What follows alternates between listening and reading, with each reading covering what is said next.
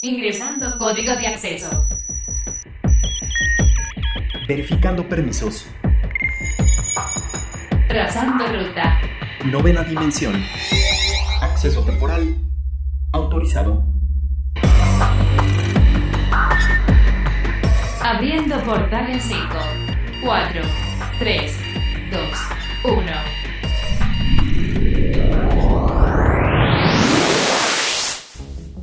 Hola, ¿qué tal amigos de la novena dimensión? Pues como cada año las finales del Campeonato Mexicano de Rainbow Six Siege ya está a nada de comenzar y pues ya tenemos a los finalistas y para eso tenemos aquí en la novena dimensión invitados muy especiales. Por su parte tenemos a Álvaro Irurita, quien es el esports manager para Ubisoft América Latina Habla Hispana y también tenemos algunos de los miembros de los equipos finalistas. Por el lado de Timbers tenemos a Diego Emiliano Cornejo, mejor conocido como Vector, él es el capitán de Timbers Esports. También tenemos a Vladimir Jaramillo, que seguramente también conocen como Vlad Jaramillo, quien es creador de contenido en Timbers. Y por el otro lado del equipo de Istral tenemos a Oscar Sepúlveda, que conocen mejor como Toski, quien es capitán del equipo de Istral Esports. Y también tenemos a Emerich Alejandro Jiménez, o que mejor conocen como Goku. ¿Cómo están chicos? Muy bien, gracias, Carmen. ¿Y tú? ¿Qué onda? ¿Qué onda? Todo muy bien, gracias. Sé que han tenido un día muy difícil con tantas entrevistas y varias cositas. Y pues básicamente a mí me gustaría que nos platicaran un poco cómo ha sido su experiencia actualmente en este año con pues esta nueva normalidad y todo este caos que traemos a nivel mundial. ¿Cómo le han hecho ustedes para pues poder organizarse y seguir practicando para llegar a esta gran final? Si quieren empezamos por Istral. Este, pues yo siento que en nuestra escena, en nuestro mundo gamer, no cambia tanto porque pues todo el contacto es a través de la computadora. Eh, sin duda puede afectar tu vida personal ya que no puedes salir. En caso de que vivas en una gaming house eh, con tu equipo no puedes ver a tu familia porque pues hay caso de infectar a todos tus compañeros.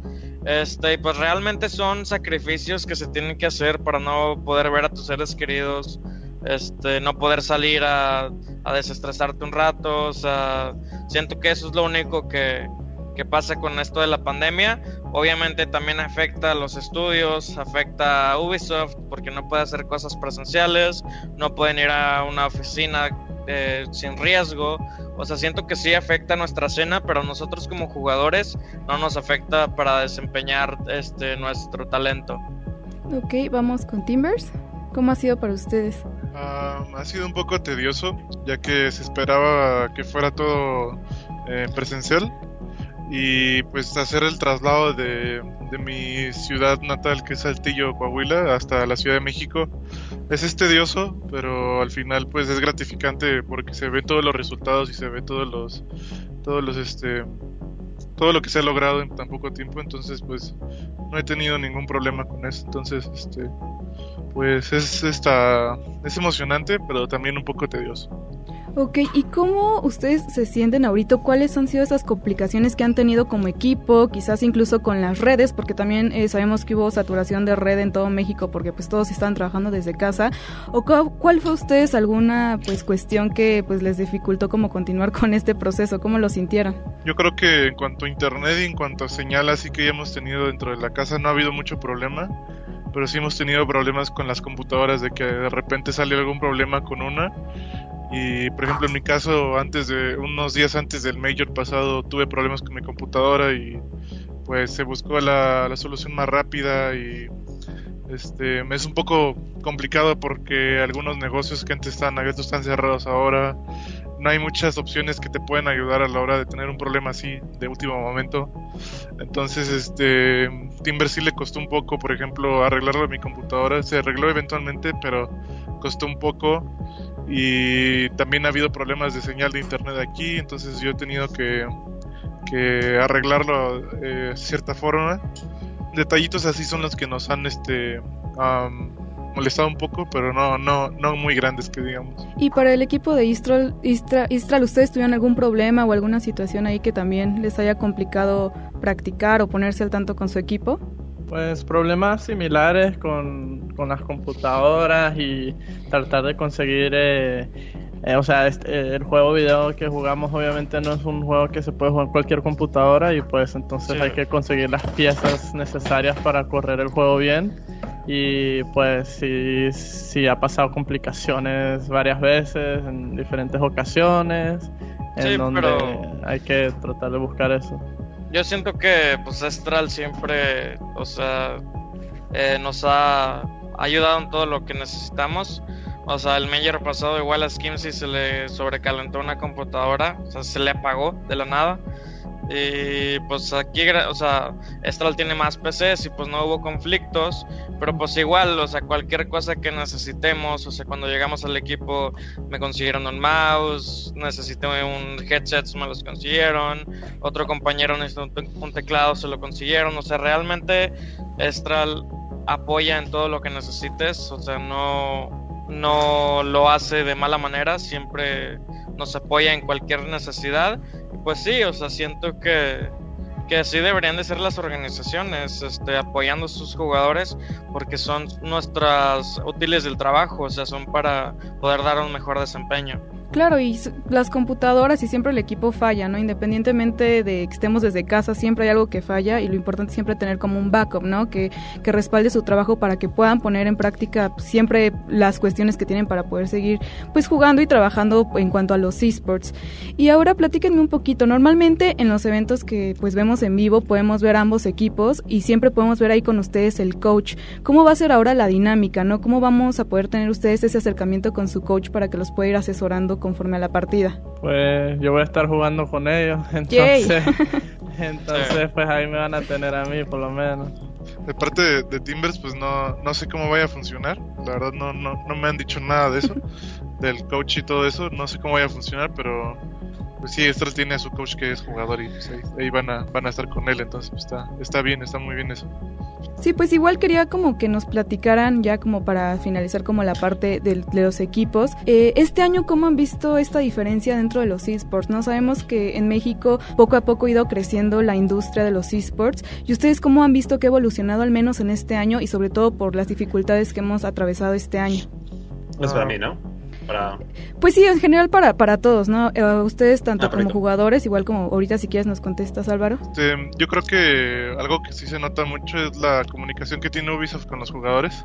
Eh, Ubisoft le ha puesto más atención a los jugadores estos últimos, estos últimos eh, meses.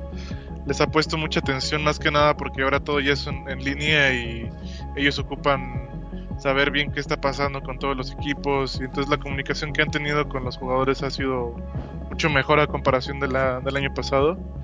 Y pues se esperaba mucho más, se esperaba que se hiciera todo un evento presencial y pues Ubisoft iba, iba ahora sí que a darle con todo, pero aún así no, aunque no haya sido presencial han, han puesto de su parte, la verdad es de, es de respetar porque sí han puesto de su parte aunque sea online ustedes chicos, ¿alguien más que, quiere decir al respecto de cómo han visto los esports?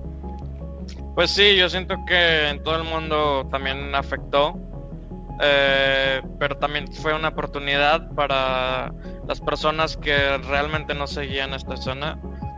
Como ya no había en mucho tiempo, no hubo este, deportes tradicionales, muchas personas le dieron oportunidad a los esports de ver qué ofrecían y siento que fue pues, lo único bueno de, lo que ha habido en la pandemia, este, de, que más gente conoce este tipo de deportes.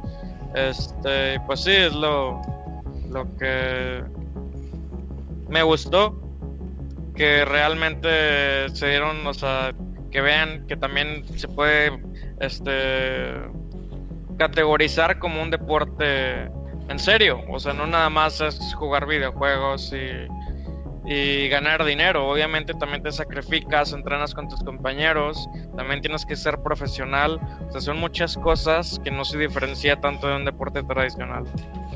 Claro.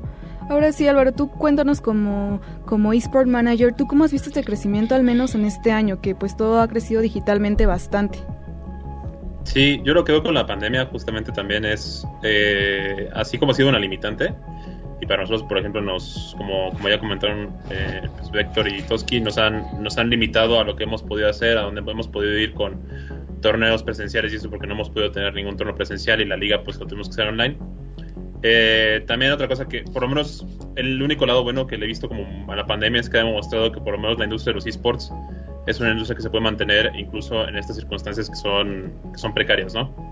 Este, es una industria que no solo ha mantenido empleo, sigue, sigue generando empleos, este, ha crecido, este, de todos modos.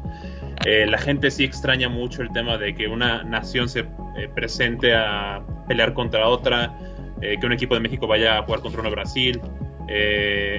se extraña mucho el tema también de poder ir en presencial a ver a los jugadores, acercarte a ellos, pedirles un autógrafo pero por lo menos en esa parte se ha demostrado que eh, es una industria constante y que estamos capaces de reinventarnos, ¿no? Eh, parte del reto que tenemos para 2021 es reinventarnos pensando que vamos a vivir en un mundo durante un largo tiempo con COVID, este, esperando que esto se termine pero reinventarnos de manera que podamos darle la vuelta, ¿no? Que podamos generar estas burbujas donde podemos traer jugadores juntos, etcétera, etcétera. Hay muchas empresas que ya lo han demostrado.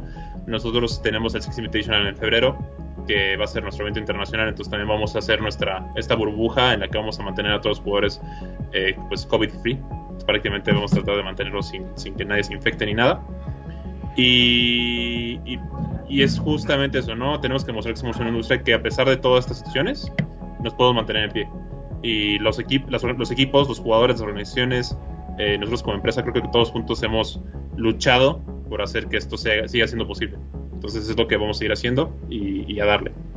Claro, oye Álvaro, y tocabas un punto importante, ¿no? La audiencia. ¿Cómo va a ser este año la interacción con las personas? Porque cada año hemos visto que pues esa vibra y esa energía que, la, que el público le inyecta también a los jugadores, pues es muy importante. Y también sé que pues mientras ellos están jugando quizás no van a poder estar leyendo comentarios porque van a estar muy concentrados pues en la partida.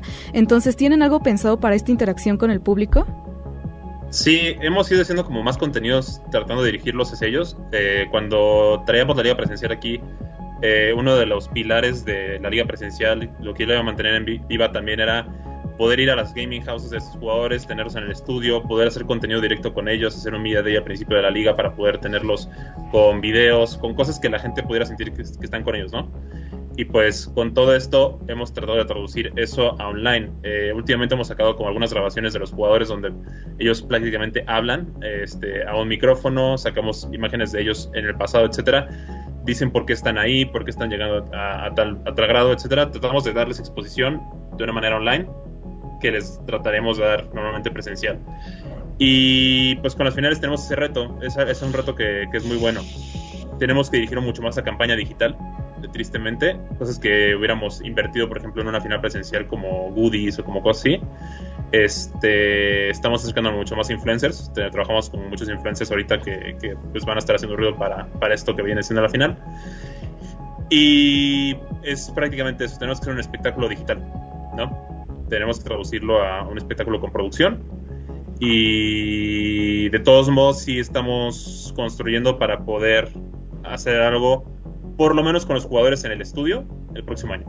Este, esta vez no, no decidimos no hacerlo por seguridad, México es uno de los, la Ciudad de México específicamente es una de las ciudades del mundo que más ha sufrido. Tenemos el mayor índice de mortandad en México a nivel mundial, este 9.2 me parece. Entonces eh, estamos en una situación muy mala que tenemos que esperar a que baje un poquito para empezar a, a movernos hacia adelante, pero pues planear eso, ¿no? Es lo único que podemos hacer. Perfecto, pues Álvaro, para finalizar, recuérdanos a toda la audiencia qué día va a ser la final y dónde lo van a poder sintonizar desde sus casas. Perfecto, la final es este sábado. Eh, prácticamente la tenemos en todas las redes de Rainbow Six Latam.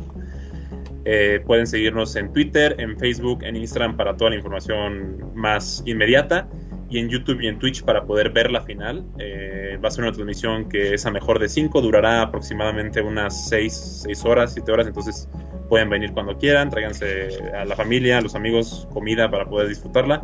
Es como venir a ver un partido.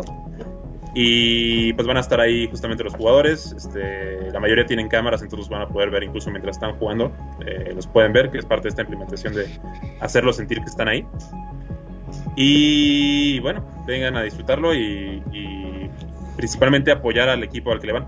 Eh, estamos usando el hashtag GoTimbers, hashtag GoEstral, para que lo usen en redes sociales si quieren apoyar a su equipo, y hashtag MXR6 para poder comentar sobre la final y venir a disfrutar a todos juntos. Perfectísimo, pues chicos, muchísimas gracias por su tiempo. La verdad es que les deseo la mejor de la suerte a ambos equipos, tanto Timbers como Estral. Eh, pues estaremos muy pendiente y pues ya nos contarán qué tal les fue en la final. Gracias. Muchas gracias, Carmen.